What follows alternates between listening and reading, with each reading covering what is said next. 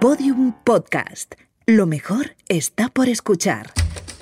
Estás a punto de disfrutar de un nuevo episodio de Negra y Criminal, un caso real dedicado al solitario, uno de los atracadores de bancos más famosos del país. Pero antes de sumergirte en este episodio, quiero hablarte de Storytel, una aplicación de entretenimiento con miles de audiolibros, libros digitales y podcasts para tus oídos. Para escuchar en cualquier momento y donde quieras, solo necesitas tu móvil o tablet. El funcionamiento es muy sencillo. Pagas una tarifa plana al mes y puedes acceder a su inmenso catálogo de libros sin restricciones de escuchas. Para que sepas cómo funciona Storytel, te dejo un fragmento de El abrazo del monstruo, de Félix J. Palma. Diego no solía participar en congresos literarios porque odiaba teorizar sobre literatura en general y sobre la escritura de sus novelas en particular, especialmente sobre la de Sangre y Ámbar, su primera obra, la novela que diez años atrás como la varita de una hada despistada lo había convertido para su sorpresa en un escritor superventas. ¿Te ha gustado? Pues para los oyentes del episodio de hoy traemos una promoción exclusiva de 30 días de prueba gratis. Solo tienes que entrar en storytel.com barra negra y criminal, registrarte y descargarte la aplicación. Recuerda que Storytel se escribe con una única L al final. Y ahora sí. Podium Podcast. Lo mejor está por escuchar. Shh, silencio. Escucha. Negra y criminal.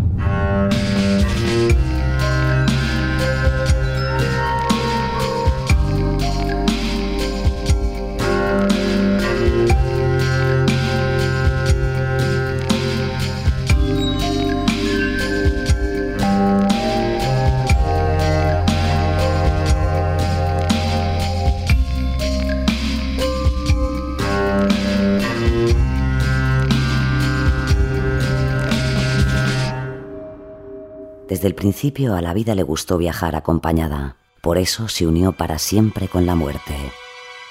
Sin embargo, esa decisión, tomada en tan altas esferas, no se manifiesta tan a las claras en nuestra existencia. A la muerte la camuflamos, la esquivamos y la disfrazamos. Concentramos en la vida todo lo que nos da miedo y todo lo que deseamos de la muerte. De ese modo, disfrutamos más. Con esa muerte todos bailamos a diario, pero hay a quien le gusta agarrarla más fuerte, más intensamente. A esas personas, incluso estando rodeadas de otras personas, se las suele ver poco acompañadas, y sin necesidad de que abran la boca, con tan solo una mirada, sabemos que quien va con ellos es una sombría compañera.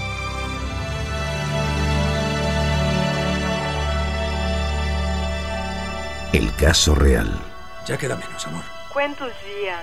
Te 9 de julio de llegaré. 2007, Pero ahora Las Rozas, Madrid. Ay, te vas otra vez. Tengo que salir de Madrid. Un último asunto de negocios. Ficarás mucho tiempo. Espero que no. Amor, eh, tengo que hacerte una pregunta. ¿Cómo se dice en portugués? Buenos días, tengo que hablar con el director del banco, por favor. ¿Para qué quieres saber eso? Por unos asuntos que tengo que arreglar. Tu novio es un hombre importante. Bom dia. Eu preciso falar como diretor do banco, por favor. Bom día, eu... Preciso? Preciso. Preciso falar. Falar. Eu preciso falar con o director do banco. Por favor. Nosotros siempre pedimos por favor y damos las gracias. Obrigado. Obrigado, sí, eso sí lo sé. Moito obrigado, amor. Ahora tengo que colgar. Te llamaré cuando llegue. Te quiero. Yo también. Un beso, amor. ¿Lo tenemos? Lo tenemos. Vale. Está claro que va a actuar en Portugal, por eso le ha pedido a la brasileña que le traduzca la frase. Tiene que ser en Figueira. No creo que fuera allí la otra vez por turismo. Llama a los portugueses y que monten un operativo. Tendremos que estar en contacto con ellos, no tenemos jurisdicción en Portugal. ¿Quién estaría al cargo allí? Estefano, además habla español. Ellos también le tienen ganas. Perfecto, porque no se nos puede escapar. Llevamos meses con esta operación. Estaremos en comunicación constante. Nosotros le conocemos mejor que ellos. El problema es que aún no sabemos a qué banco de Figueira irá. Pues tendremos que averiguarlo sobre la marcha. Dile a Estefano que tenga agentes de paisano preparados en las inmediaciones de los tres más grandes. Bien. Y aquí que nadie se mueva de su posición. En cuanto salga, vamos tras él. Es esencial que no nos vea. Sí, señora. Voy a hablar con el comisario Alcázar. Si pasa algo, me llamas. Entendido. 27 de julio de 2007, la Brigada de Policía Judicial de Madrid, junto con la Policía Judiciaria de Portugal, están en medio del operativo más importante de la Operación Gloria, bautizada así en homenaje a la comisaria Gloria Martínez, una de las responsables de la investigación. Su objetivo, el criminal más buscado de España, al que llaman el solitario. Estefano, ¿me copias? La copio. Estamos en posición. Vamos detrás de él. Furgoneta Renault Kangoo, color blanco, puerta corredera, sin ventanas en la parte de atrás. Recibido. Vamos por la Nacional 109, a 7 kilómetros de Figueira. ¿Tan pronto? ¿No paro ni a comer? Ni a mear ha parado el cabrón.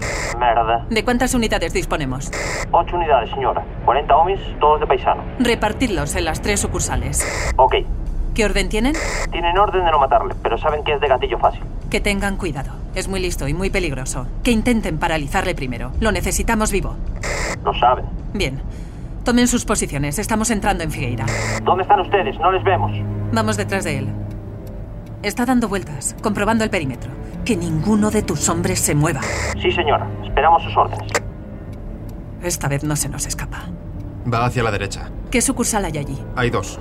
Estefano, va hacia el norte. Entendido. Va a buscar la que mejor salida tenga. Un momento, se detiene. Estefano ha parado. Es en la caja de crédito agrícola. Repito, la caja de crédito agrícola. Da la orden. Recibido. Caja de crédito agrícola. Está aparcando. Se está poniendo la barba y la peluca. Le vemos. Estamos aquí. Se está bajando. Afirmativo. Se metió algo en el abrigo. Eso es porque va armado. Siempre va fuertemente armado. Quietos unos segundos. Esperad. Sale del coche. Va hacia allí. Va a entrar. Hay que cogerle antes de que entre. Entendido. Un momento, se ha parado. ¿Se ha parado? ¿Por qué se ha parado? No, no lo sé. ¿Quién es ese? ¿Es uno de sus agentes?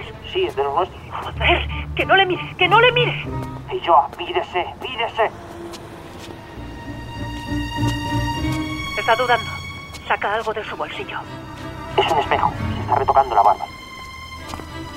Atentos, vuelve a ponerse en marcha. Va a entrar, que no entre. Unidades 6, pronto para intervenir. ¡Alto, policía! Están sacando el arma. No disparé, no disparé. Quieto, no se mueva. ¡Soltadme! ¡Soltadme! ¡Soltadme! ¡Lo tenemos! José, quiero verle la cara en comisaría.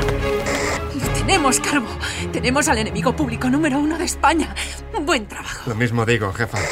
Vamos, camina. El solitario con Neusala.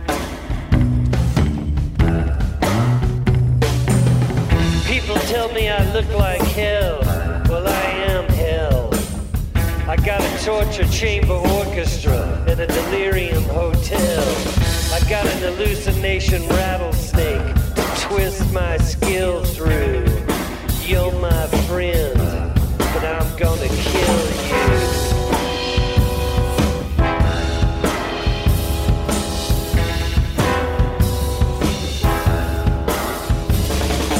This is a story which is based on a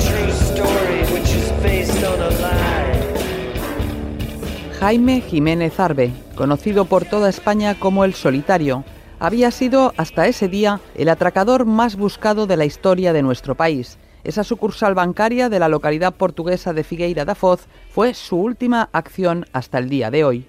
Desde su celda de la cárcel de máxima seguridad de Portugal, respondía hace ya 10 años a una de las cartas que le mandamos en cuanto supimos que estaba detenido. Soy Jaime Jiménez Arbe. Le rogaré encarecidamente que no me llamen el solitario, puesto que nunca he sido una persona solitaria, sino que este mote, por definirlo de alguna manera, es un invento de la Policía Española y la Guardia Civil. Quiero que sepas que toda la correspondencia que envío es ilegalmente leída e intervenida, fotocopiada por todo el mundo, autoridades portuguesas, autoridades españolas, todos. Debes saber que la policía española, en colaboración con la portuguesa, quieren saber con quién me pongo en contacto, y especialmente prosiguen sus investigaciones, porque no saben nada o casi nada. Soy un insurgente contra el capitalismo explotador. Los bancos privados ganan siempre de tal modo que ponen al Estado, incluyendo por supuesto al Banco de España, a trabajar a su servicio. Y contra este poder mafioso, yo, Jaime Jiménez Arbe, granito de arena en una playa inmensa, me he levantado en armas contra los bancos comerciales, enemigos de la gente. Y lo he hecho solito y sin casi ayuda de nadie. Este singular personaje había conseguido durante más de 15 años y sin ayuda de nadie burlar a la Guardia Civil y hacerse millonario haciendo lo que mejor sabía hacer, atracar. En ese tiempo consigue asaltar 36 bancos y acaba con la vida de dos guardias civiles. La leyenda del solitario empieza el 18 de mayo de 1993. Ese día está documentado como la primera vez que una cámara de banco consigue grabar a Jaime Jiménez Arbe. Fue en una sucursal del Banco Central Hispanoamericano en la localidad de Aremuz, en Valencia. Es la imagen de un hombre con barba postiza, gafas oscuras y gabardina. No será hasta un año después cuando vuelven a encontrarse con una imagen similar. En este caso es en la localidad de Virreina, en Galicia. Allí desvalija completamente una sucursal del Banco Exterior. Con los botines obtenidos decide viajar una temporada a Estados Unidos y pasa unos días en Nueva York. He viajado y he vivido, pero siempre he sido y soy un ser discreto que valora la dignidad, la amistad y esos valores humanos que la gran mayoría de la gente ignora. A su vuelta de lo que él considera unas merecidas vacaciones, continúa con su actividad delictiva. Es un hombre inteligente y se cuida muy bien de dejar cualquier rastro que pueda ayudar a la policía a situarlo en la escena del delito ha desarrollado técnicas artesanales infalibles, como cambiar los guantes por el esparadrapo. Envolvía completamente sus manos con él y así, además de evitar dejar huellas, conseguía que el arma quedara mejor fijada en la mano y no se le resbalara como podía suceder con el guante si surgía cualquier imprevisto. El comisario del Cuerpo Nacional de Policía de la Policía Judicial de Madrid, Juan Manuel Calleja, se sorprendió mucho de las técnicas que utilizaba. Sí, fuma, que fuma, pero no dejaba allí ni fumaba antes ni nada. O sea, él cuidaba muy bien el escenario de preservar, de que pudiesen obtener algún tipo de rastro, vestigio o resto biológico, lo que fuera, que luego pudieran acreditar que había estado allí.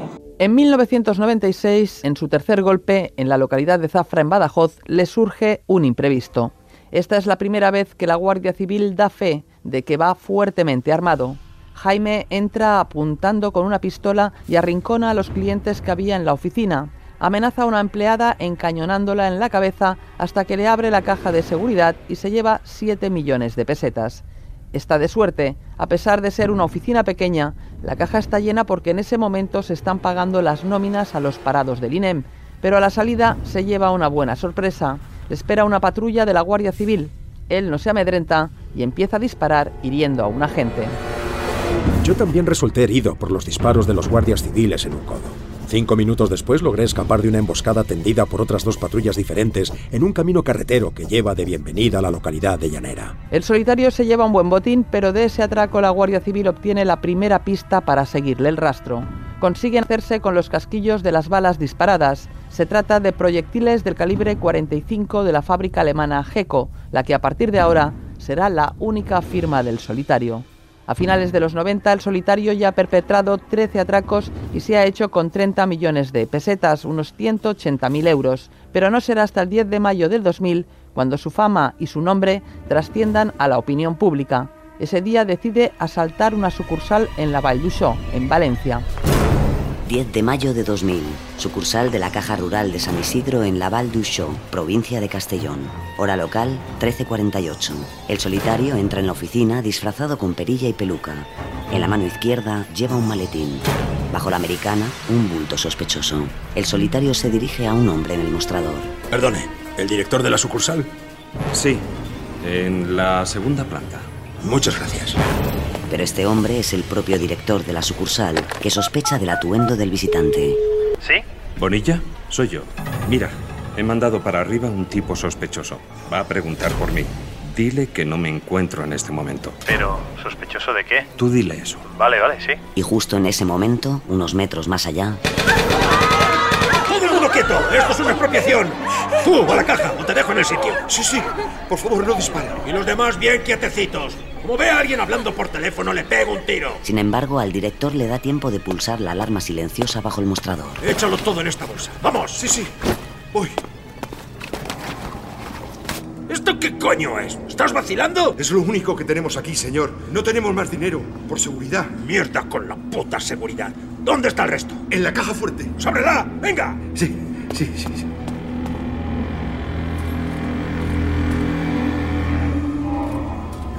No se abre. No sé por qué no se abre. ¡Me cago en la puta! ¡Eso es que alguien ha tocado la alarma! ¿Quién ha sido? ¿Quién cojones ha tocado la alarma? ¡No! ¡Tú, llena la bolsa con lo que haya! ¡Venga! Sí. ¡Más rápido, más rápido! Sí, sí, sí.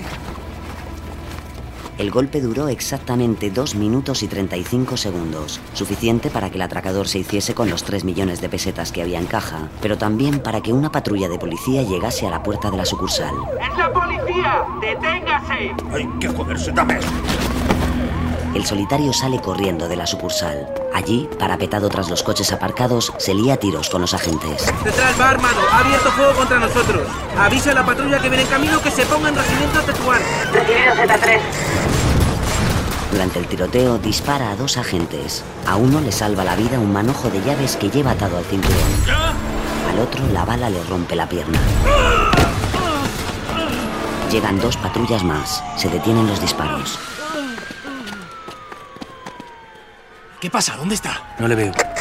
Chicos, ¿estáis bien? Sí, a López le ha dado en la pierna. Estoy con él. Vale, sí. Cambio y corto. ¿Pero quién cojones es este cabrón? No tengo ni idea, pero sabe disparar. Ferran, descúbreme. Voy a ir a ver. ¡Alto! ¡Tira el arma! Va hacia Regimiento Tetuán. Recibido. ¡Ferrandis, conmigo! ¡Voy! El solitario logra llegar a la esquina de otra calle. Allí vuelve a empezar el tiroteo. ¡Detrás del coche! En el desconcierto general, uno de los agentes dispara, sin darse cuenta de que su compañero está en su línea de tiro. El policía muere en el acto. ¡Se escapa! ¡Se escapa! ¡Le tengo a tiro! ¡Me has dado! ¡Voy a por él! El solitario cae desplomado, pero no está muerto, ni siquiera herido. Lleva un chaleco antibalas que él mismo ha elaborado. Desde el suelo responde a los disparos. ¡Hijos de puta! ¡No está muerto! ¡A cubierto!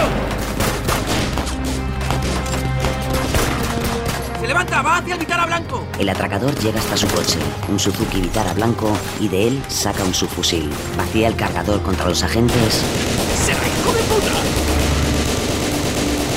y sube al coche. Cuando la nube de pólvora se disipó del aire de la Val d'Uixó, en las calles aparecieron más de 200 casquillos de bala mezclados con la sangre de los agentes de policía. A partir de entonces, esa policía será consciente de que se enfrenta a un hombre con coche blindado, chaleco antibalas, todo tipo de armas y la increíble puntería de un francotirador.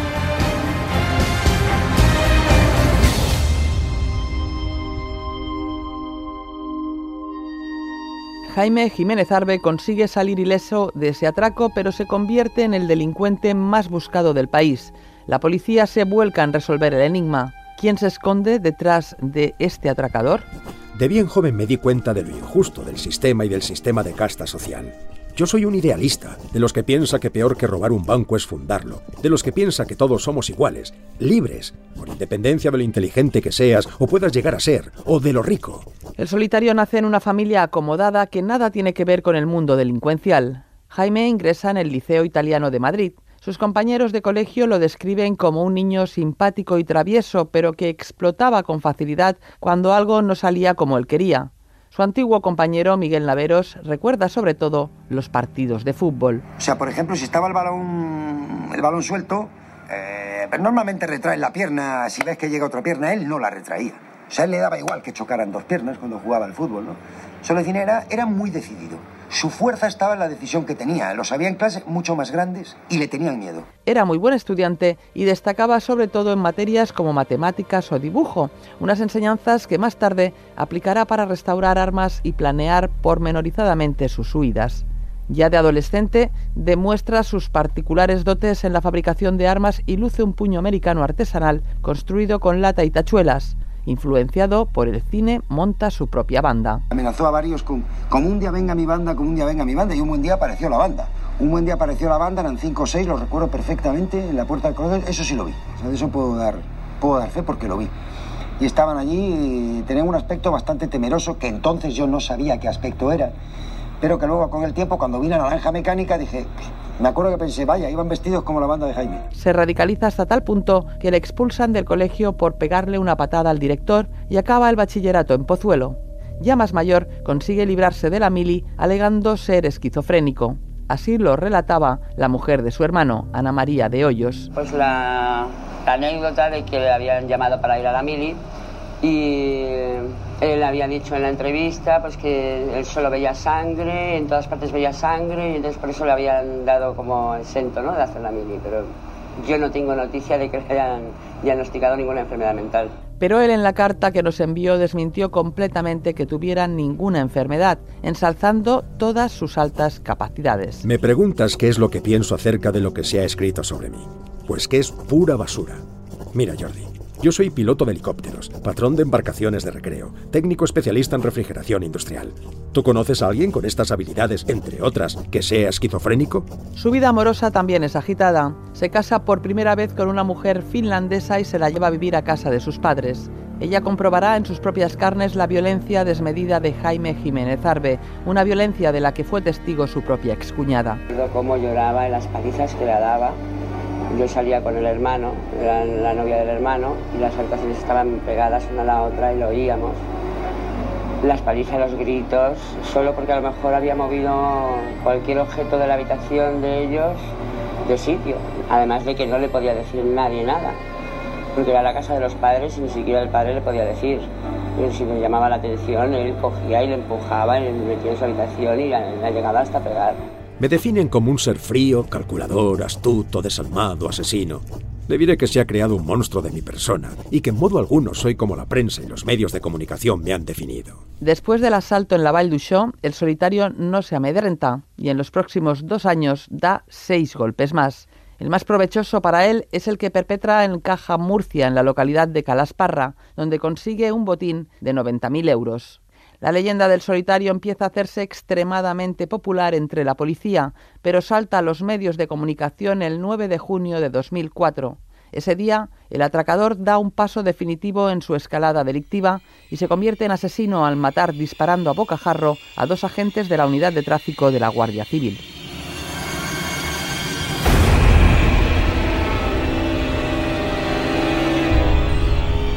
Para los guardias civiles Juan Antonio Palmero, de 29 años, y José Antonio Vidal Fernández, de 31, iba a ser un día cualquiera. Ese 9 de junio de 2004 se les había encargado la sencilla misión de escoltar durante un tramo de autovía a un camión cargado con un aspa de generador solar. Nada demasiado complicado. En un cruce, los agentes esperan en su coche a que llegue el camión.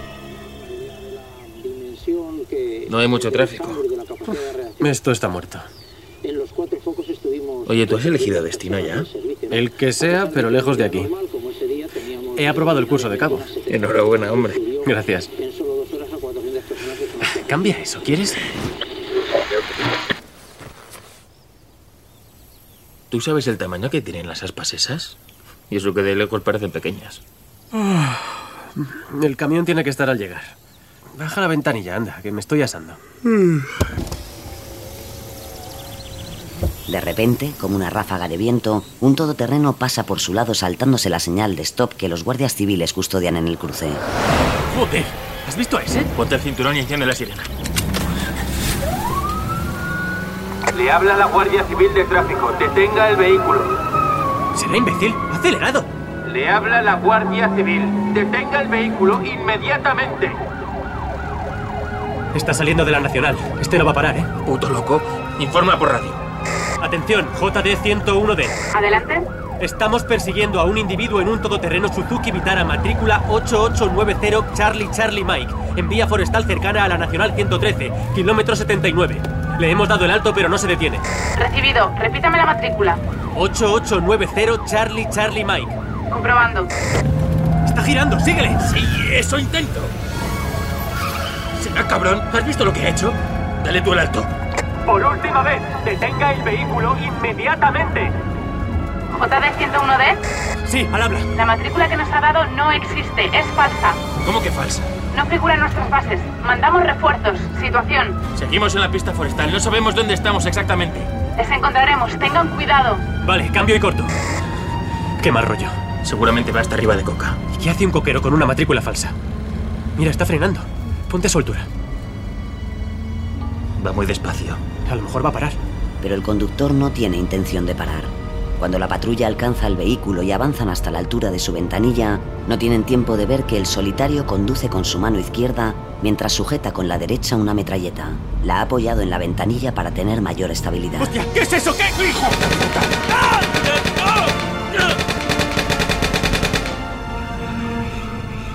Todo ocurre muy rápido. Mientras el solitario se da la fuga, Palmero cae muerto sobre el volante. Su pie derecho aprieta el acelerador. El vehículo recorre fuera de control 268 metros a 85 kilómetros por hora hasta estrellarse con una señal de tráfico en la cuneta.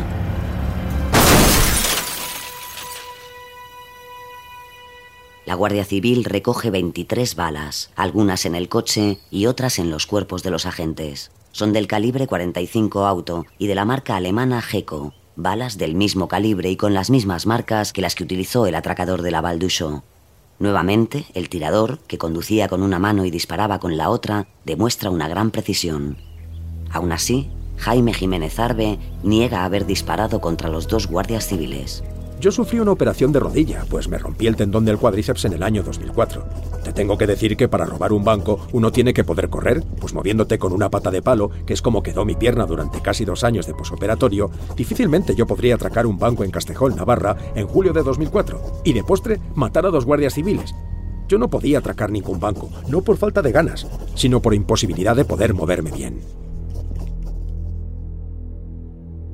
En este fragmento de una de las cartas del solitario intenta eximirse de la ejecución de estos dos agentes, pero las pruebas recogidas por la Guardia Civil son demoledoras. Además, disponen de un testigo que afirma haber visto a un hombre huyendo en un Suzuki todoterreno, en esta ocasión de color verde. Pero lo que más sorprenderá a los investigadores es el estudio del coche de los agentes, que deja claro por las trayectorias de las balas que hay un solo tirador que con una mano conduce y con otra dispara. Son tiros de gran precisión porque 19 de ellos entran por la ventanilla del copiloto.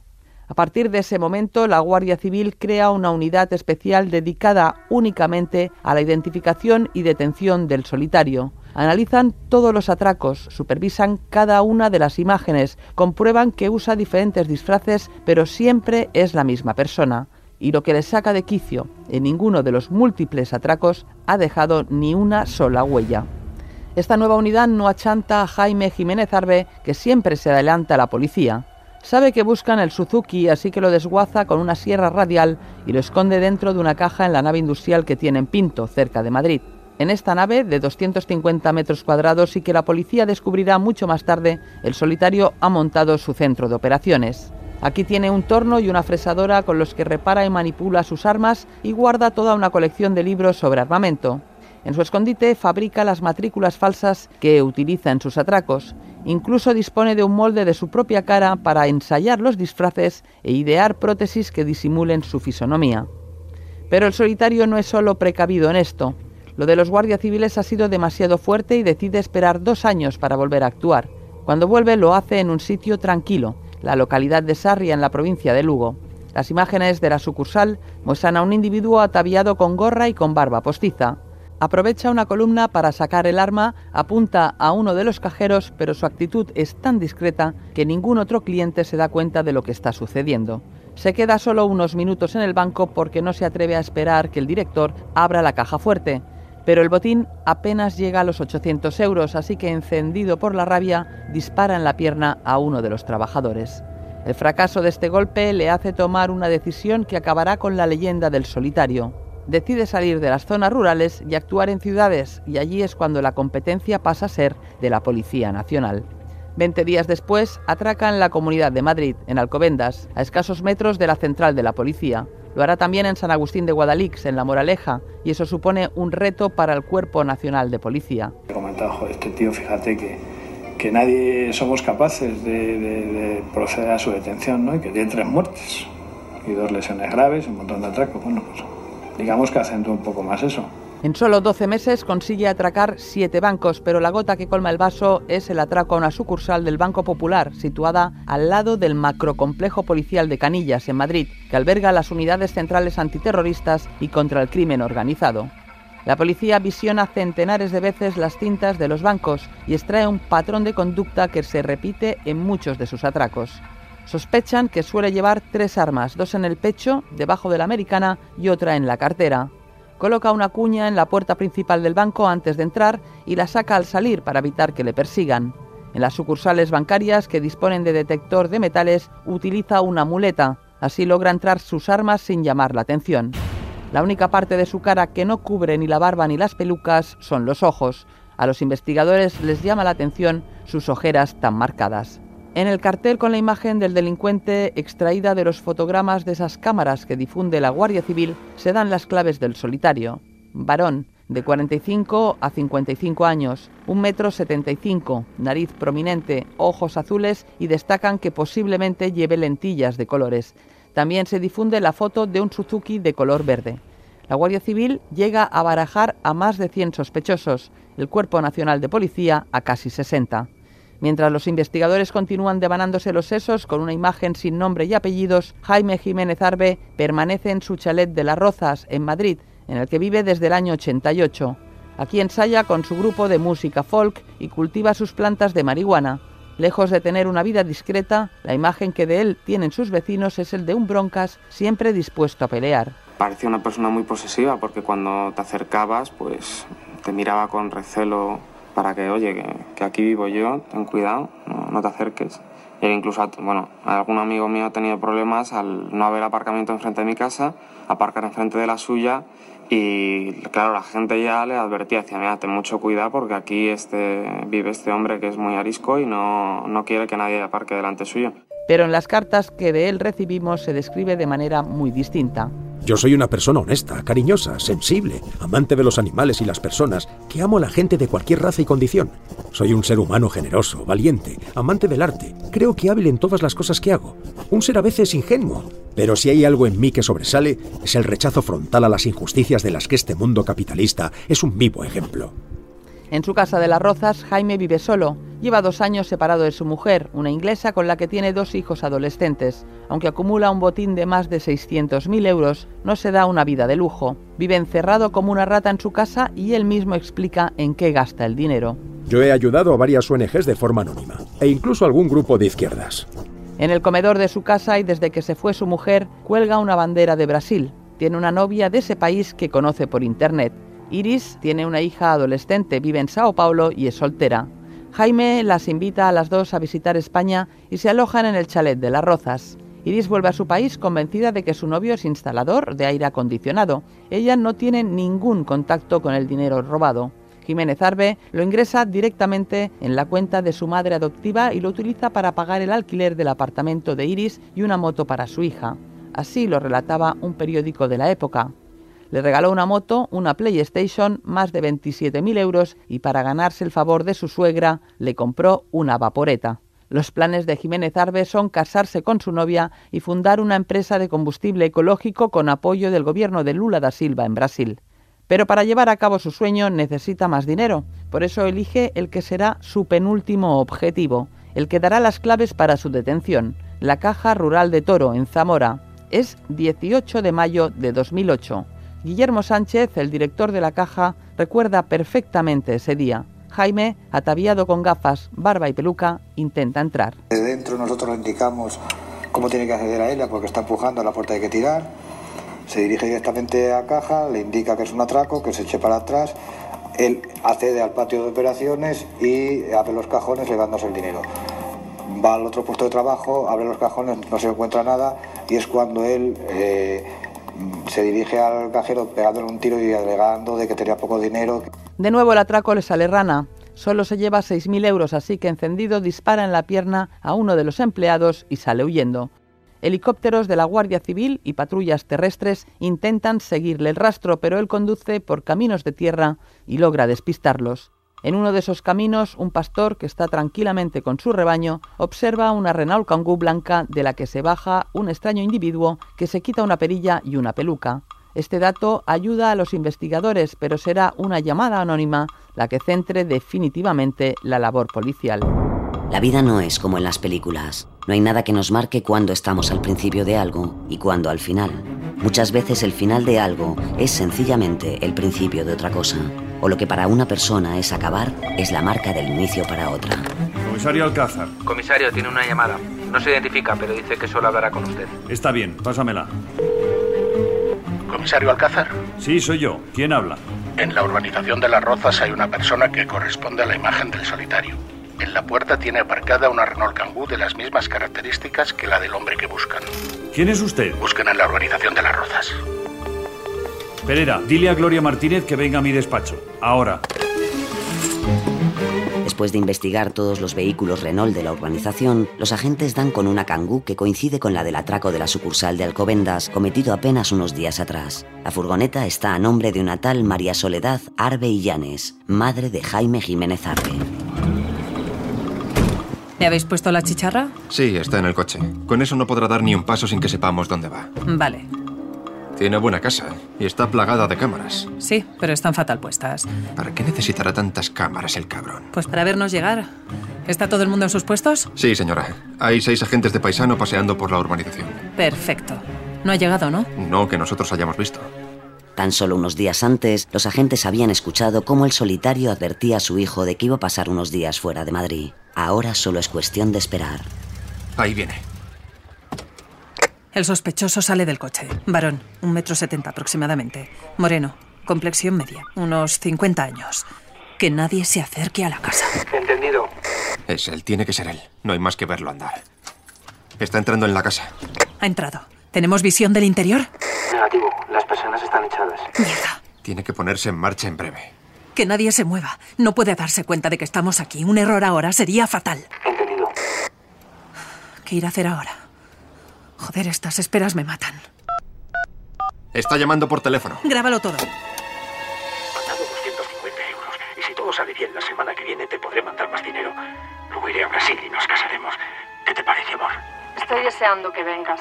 Fofiño, ¿crees que podría usar los 2.000 euros para montar la tienda de ropa con mi amiga? Claro que sí, amor. Todo por ti.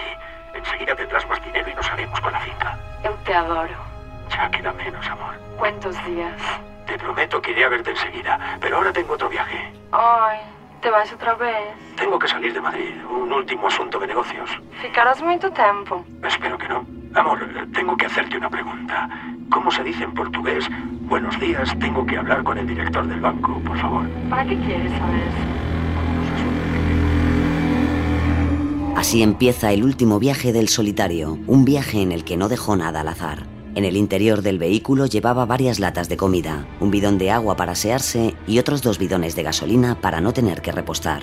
Nadie podría identificarle, nadie le reconocería. Un último atraco y tendría el dinero suficiente para marcharse a Brasil con Iris, para una nueva vida, para no ser nunca más el solitario. ¿Lo tenemos? Lo tenemos. Vale. Está claro que va a actuar en Portugal, por eso le ha pedido a la brasileña. Comienza la operación Gloria. Tiene que ser en Figueira. No creo que fuera allí la otra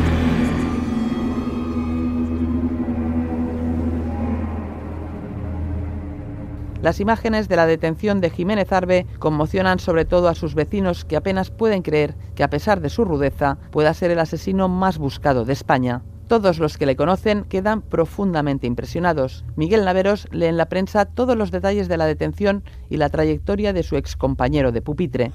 Turbado además de que bueno, es una persona que ha estado contigo en la infancia y, no te queda buen sabor de boca cuando lo ves detenido, sabes que entra en la cárcel, etcétera, etcétera, que es una cosa independiente de que una persona pueda haber cometido X a- actos delictivos y, y que evidentemente tenga que ser juzgada y condenada. No, no se queda buen cuerpo pensar que bueno, un compañero que ha estado sentado a tres metros, siete, ocho años, pues se va a pasar un montón de tiempo en la cárcel. Es una cosa que no hace gracia, por más que se juzgue que el veredicto pueda ser perfectamente justo, ¿no? Y la reacción de Ana María, su excuñada, es muy parecida. Me quedo impresionada. Luego cuando lo veo en la televisión me da pena. Me da... es patético. La figura, no sé, es una pena por sus hijos, por los míos, que llevan su sangre. Es una tristeza. Y luego sientes, son una- vas caminando, ¿no? Primero la sorpresa, luego la pena. Y luego es la sensación de que, por favor, ojalá ya lo hayan agarrado, que no salga de allí. Porque no es buena persona, es muy mala persona. Durante su detención, el solitario se muestra altivo con los agentes, incluso les pide tratamiento militar, pero los días que pasan los calabozos lo aplacan. Cuando la policía lo lleva al juzgado de Figueira da Foz, decenas de cámaras lo esperan. Es el atracador más buscado de los últimos 15 años. Él entra cohibido con la cabeza gacha entre una multitud que lo increpa, pero una vez dentro, las palabras del jefe de la policía portuguesa le devolverán el ánimo. Cuando está a punto de salir, que estaban en la puerta los medios de comunicación de España y Portugal, le dicen, ¿y ahora cómo vas a salir? Él dudó y nuestros inspectores le dijeron, pero si tú eres un criminal muy importante, después de ti solo está Bin Laden, es más famoso que tú, no puedes salir con la cabeza gacha. Y él dijo, pues tenéis razón, no voy a salir con la cabeza gacha. Jaime Jiménez Arbe aparece por la puerta de la sede judicial con la cabeza muy alta, desafiante y gritando orgulloso quién es él.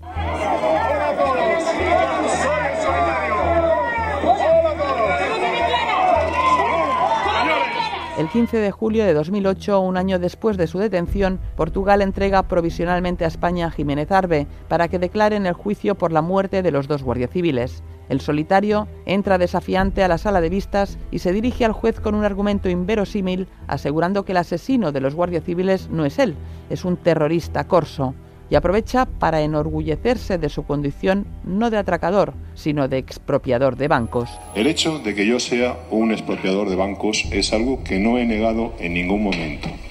Pero sí le puedo decir una cosa, lo que yo lamentablemente en otras ocasiones he hecho, porque no lo voy a negar, que he tenido enfrentamientos con la policía, siempre han sido enfrentamientos en los cuales he procurado siempre hacer heridos, heridos en piernas, para poder escapar. Nunca he tenido intención ninguna de matar a nadie. Si así hubiera sido, hubiera sido mi interés el matar a gente, habría otros muchos policías que en este momento estarían muertos. Pero las pruebas policiales contra él son contundentes y los testigos que la acusación presenta también una testigo protegida que se lo cruzó en el camino de Castejón donde mató a los dos chicos no dudó en reconocerle en cuanto lo vio en televisión. Yo empecé a pedirle disculpas, pero él no me atendía.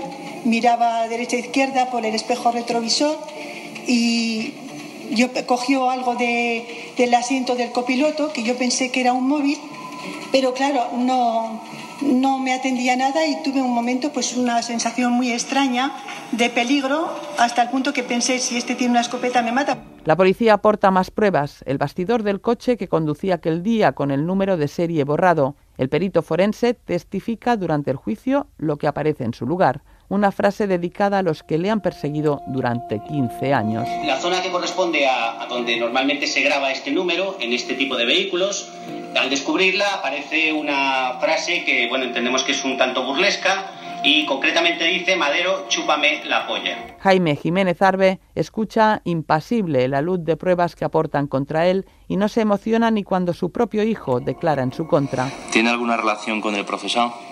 ¿Es su padre? Bien, la ley le dispensa de prestar declaración eh, por razón del parentesco. No obstante, si quiere, puede hacerlo. ¿Desea prestar declaración? Sí. Eh, ¿Recuerda qué vehículos eran los Suzuki que había allí? Los ¿Qué tipo de vehículo, el modelo del Suzuki? El Suzuki, era un Suzuki Samurai que yo recuerde azul. Azul. ¿Había alguno más, Suzuki? Que yo sepa, ninguno más. ¿Vio armas? No, para nada. ¿Munición? Pero el momento más tenso es cuando la madre de uno de los guardias civiles muertos, hundida en el dolor y sin poder aguantar más permanecer impasible entre el asesino de su hijo, se abalanza sobre él.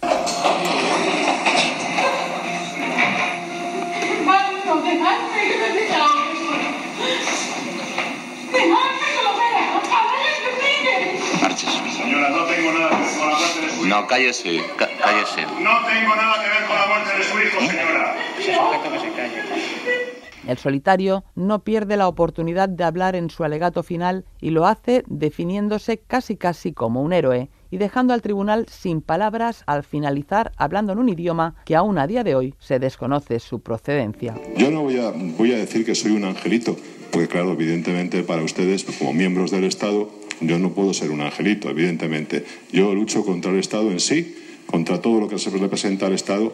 Y entonces, bueno, dentro de, dentro de mis posibilidades he combatido contra aquellos que me parece que son los responsables del mal que padecemos los españoles, que es el, digamos, el sistema bancario.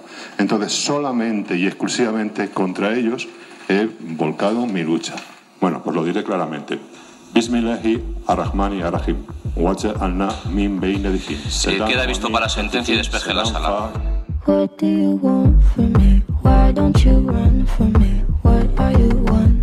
Jaime Jiménez Arbe ingresó en prisión en 2007. En 2008 fue condenado a 47 años de prisión por el asesinato de los dos guardias civiles en Navarra. En total, la justicia española ha dictado contra él siete condenas firmes que suman unos 70 años de cárcel. Ha pasado por varias prisiones españolas desde su reclusión debido a su actitud arrogante y exigente con los funcionarios. Es continuamente trasladado para evitar que se haga fuerte en prisión.